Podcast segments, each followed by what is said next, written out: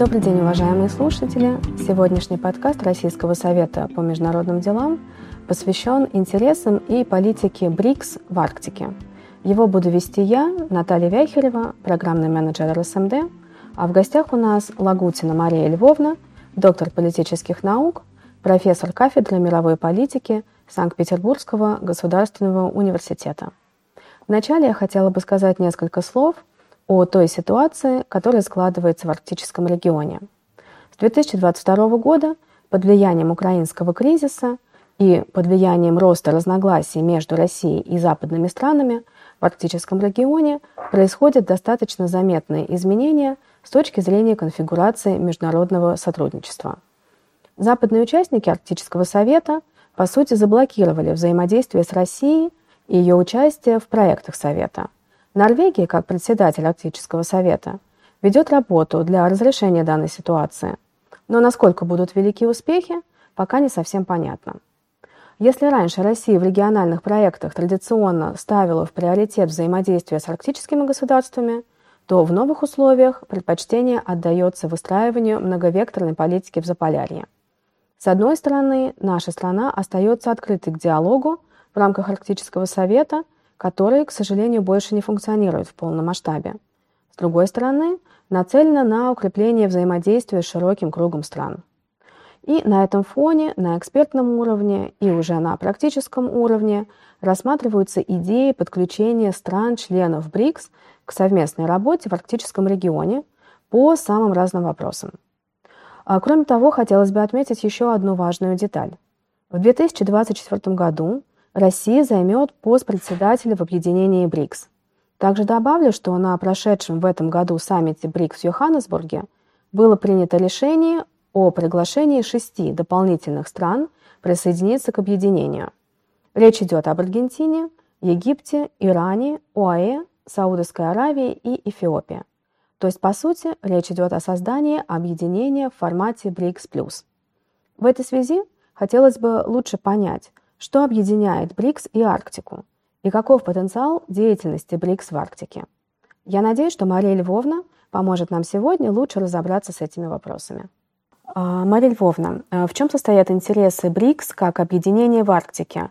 И когда мы говорим о политике и инициативах БРИКС а, в арктическом регионе, справедливо говорить об объединении в целом, то есть об институциональном сотрудничестве – или же все же корректнее говорить о каждой отдельной стране-участнице и об ее политике? Спасибо большое. Ну, я буду постепенно отвечать на этот длинный вопрос. Первое по поводу интересов э, БРИКС как объединения в Арктике. Очень хороший вопрос, потому что действительно, если мы посмотрим на те публикации, которые присутствуют э, в информационном поле, очень маленькое количество публикаций посвящено именно оценке интересов э, БРИКС как объединения. А большая часть работ посвящена интересам отдельных стран. Это уже говорит, ну, на мой взгляд, о многом. Но если все-таки говорить о БРИКС как объединении, то, конечно, и в интересах этого объединения, то, конечно же, здесь на первый план выходит наука и интерес совместных научных исследованиях. И это очень хорошо просматривается, собственно говоря, в деятельности единственного пока на сегодняшний день такого, ну, в какой-то степени, да, институционального органа. Это рабочая группа БРИКС по океаническим и полярным наукам и технологиям.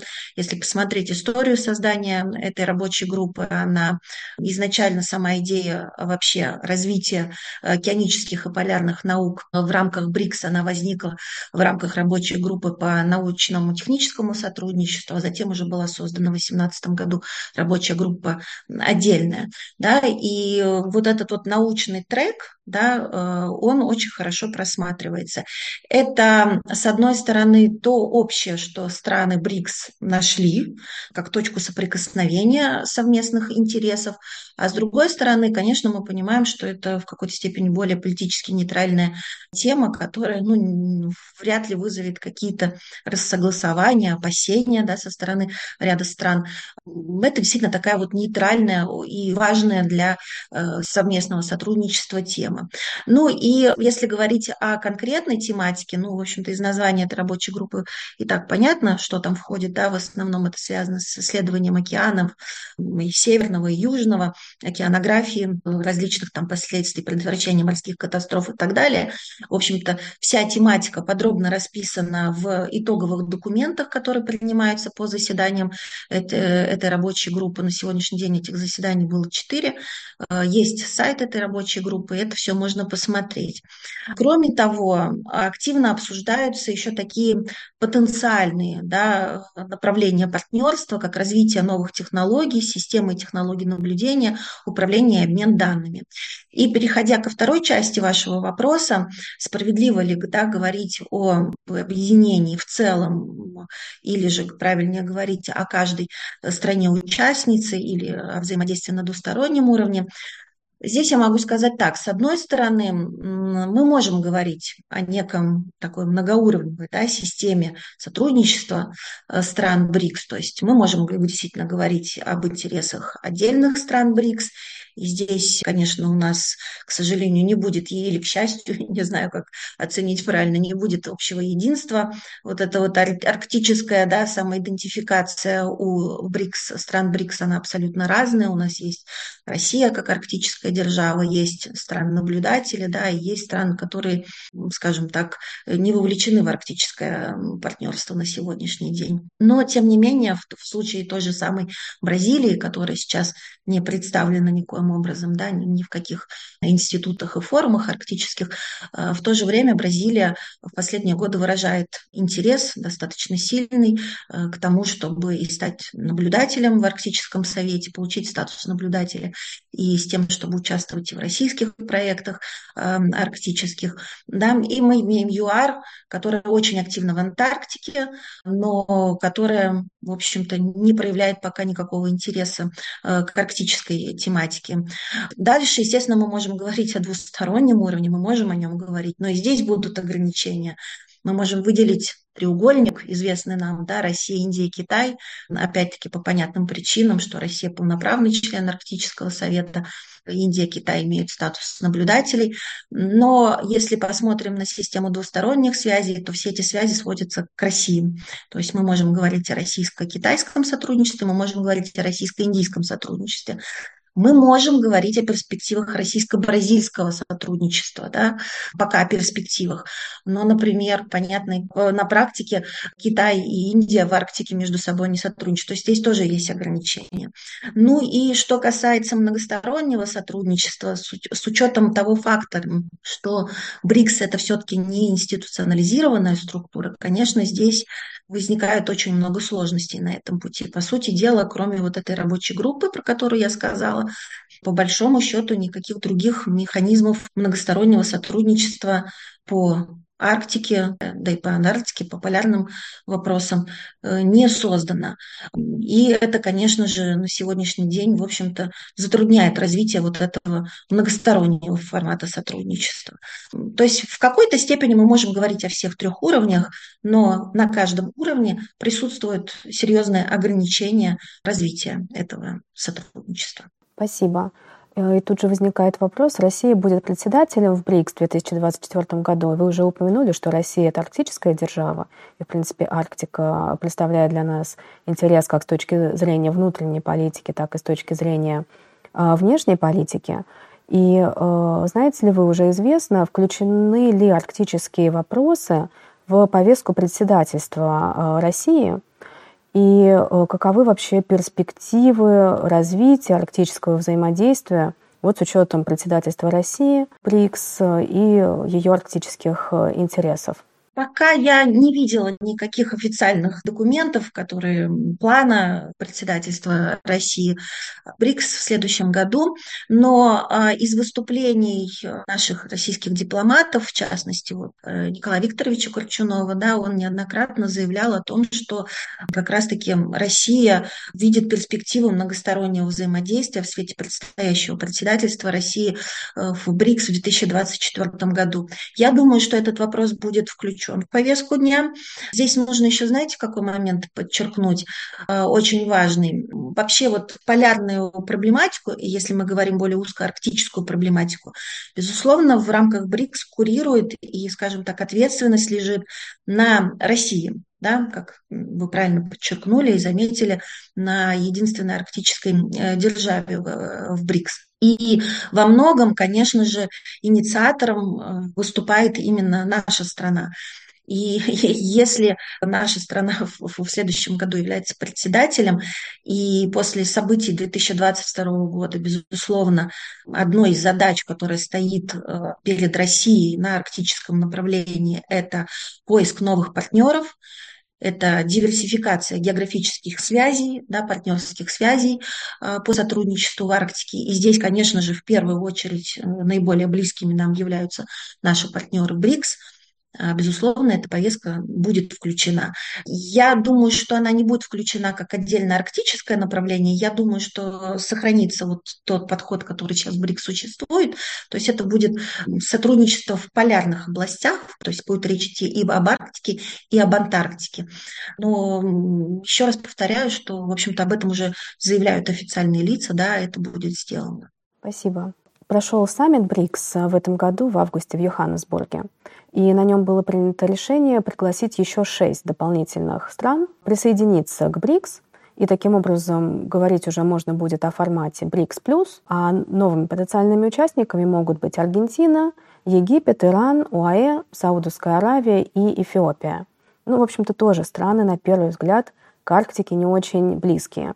Вы уже упомянули, что сейчас можно отметить разную степень интереса участников БРИКС к Арктике, да, в частности ЮАР – мало заметен. У Бразилии есть интерес, но пока, скажем так, да, не очень э, видна ее активность. А вот что можно сказать об этих новых потенциальных участников э, БРИКС? Э, как можно оценить их заинтересованность и их э, потенциал для развития арктических э, проектов? Очень интересно, мне самой, честно говоря, узнать, как эта тема будет развиваться. Я так скажу, я вижу два сценария значит, э, по традиции, да, позитивный и негативный. Ну, наверное, начну с негативного. Да, абсолютно верно. Конечно, в, э, вступают в БРИКС страны с неарктической идентичностью, да, то есть страны, которые в общем-то, не выражают прямых каких-то интересов к Арктике и к взаимодействию с арктическими державами, и весьма далекие географически, естественно, от этого региона. Хотя уже сейчас, по-моему, никого не смущает и не удивляет географическая отдаленность от Арктики. Так вот, начну с негативного сценария, это первый, да. Возможно, есть, есть такая вероятность, что приход неарктических, в достаточно большом количестве, да, неарктических стран в БРИКС э, приведет к тому, что полярная и арктическая проблематика отойдет на задний план. В повестку дня будут какие-то включены новые вопросы, которые больше интересуют эти страны, и э, те проблемы, с которыми, собственно говоря, они идут в это объединение, те вопросы, с которыми они идут. И, соответственно, соответственно это оттеснит вот эту полярную тему сотрудничества на второй, может быть, даже на третий план. Но есть также и позитивные. Вот мы как раз с коллегами встречались на саммите БРИКС Плюс э, две недели назад, и мы как раз-таки обсуждали с коллегами вот из Высшей школы экономики, в частности, и э, Николай Викторович участвовал, э, и другие коллеги участвовали. И мы как раз-таки обсуждали, и по итогам нашего обсуждения, вот перспектив да, участия этого, этих новых стран, этих новых участников в развитии полярной повестки дня в БРИКС, мы пришли к более позитивным итогам к более позитивному сценарию. А мы обнаружили, что определенный потенциал и определенный интерес, он присутствует. Здесь я должна сказать, что вот как раз тоже вы правильно абсолютно замечание сделали, что и уже в рамках сегодняшних стран БРИКС мы говорим о разной степени да, арктической идентичности и даже полярной идентичности в более широком контексте. Здесь мы тоже можем проследить вот некую такую разную степень готовности, может быть, да, давайте будем говорить так, готовности новых стран-участниц к включению полярное сотрудничество, арктическое сотрудничество. Я бы здесь разделила эти страны на следующие группы. На мой взгляд, вот в число таких наиболее перспективных стран входят Иран и Объединенные Арабские Эмираты. Я бы их поставила на первое место. Иран, собственно говоря, вот интересен с точки зрения того и проявляет свой интерес э, к транспортно-логистическим возможностям в Арктике. Ну и, конечно же, опять у нас наука и образование научному сотрудничеству. Вот э, как раз мы с коллегами отметили, что в контексте транспортно-логистических перспектив участия Ирана стоит упомянуть международный транспортный коридор север-юг, который пролегает через территорию Ирана и который может позволить сократить издержки транспортировки между э, Россией и Индией, да, в частности, вот как раз-таки северных территорий. И еще один интересный факт про Иран. В Иране есть институт, Иранский национальный институт океанографии и атмосферных наук, который вполне мог бы подключиться вот как раз-таки к полярным океаническим исследованиям в рамках БРИКС. Э, то есть у них есть уже определенные научные разработки в этом направлении. Э, этот институт ведет различные геологические исследования, по сохранению разнообразия там, морской э, флоры и фауны и так далее. А далее вторая, вторая страна – это Объединенные Арабские Эмираты, тоже очень интересный кейс и перспективный. И э, вот мы с коллегами пришли к выводу, что это может быть даже наиболее перспективный партнер из э, всего списка. Помимо активного изучения климатических изменений, которыми занимаются ученые Объединенных Арабских Эмиратов, да, в частности, вот актуализирована учеными концепция, точнее инициатива, да, предложенная в 2022 году э, третьего полюса, направленная на смягчение угроз тайне ледников в Гималаях и укрепление водной безопасности. Они эту концепцию как раз-таки на саммите, если не ошибаюсь, Арктического круга вот, в 2022 году, ну, скажем так, представили, позиционировали, активно обсуждали. Хотя вот наши дипломаты говорят о том, что эта, в общем-то, концепция была предложена в свое время Российской Федерацией. Вот. Но, тем не менее, вот концепция Третьего полюса и Объединенные Арабские Эмираты, они себя видят в рамках этой концепции. И очень большой интерес со стороны Объединенных Арабских Эмиратов, конечно же, к энергетическим проектам, российским энергетическим проектам.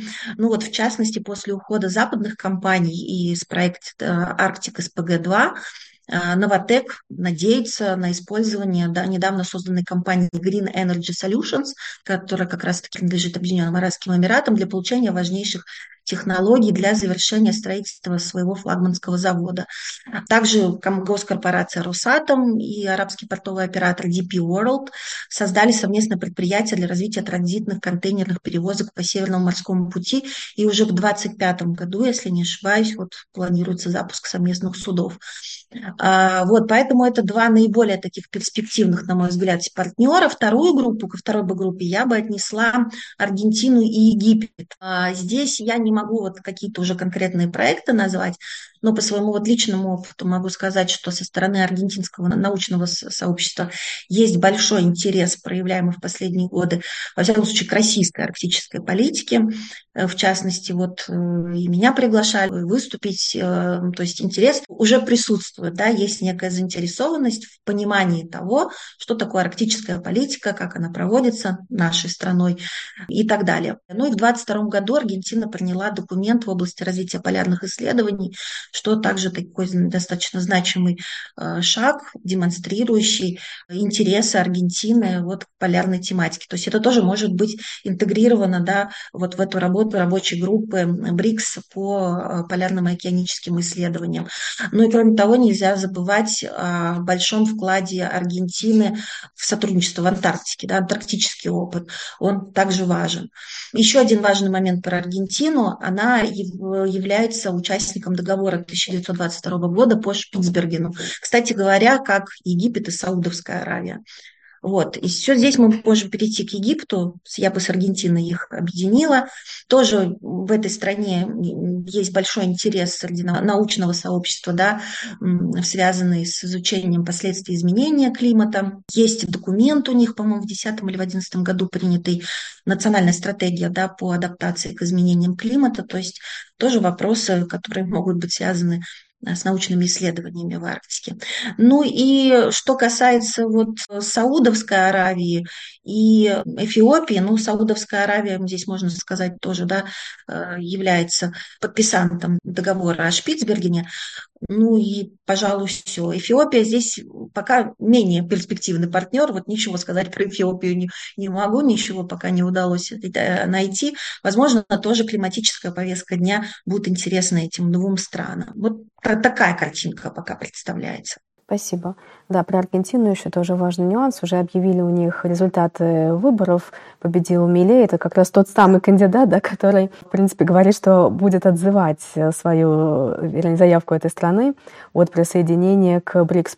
Ну, посмотрим, что будет в итоге. Ну вот э, если, допустим, говорить все же об этом объединении БРИКС Плюс и о будущем, разные интересы, разные проекты, не все научные, часть из них энергетические, логистические – все-таки России выгоднее и интереснее развивать взаимодействие именно в рамках БРИКС, в том числе по этим проектам, или же на двухсторонней основе? Или это как раз тот случай, когда тут можно сказать, что от случая к случаю часть проектов будут развиваться в рамках БРИКС на многостороннем уровне, а часть чисто на двухстороннем, как вам кажется?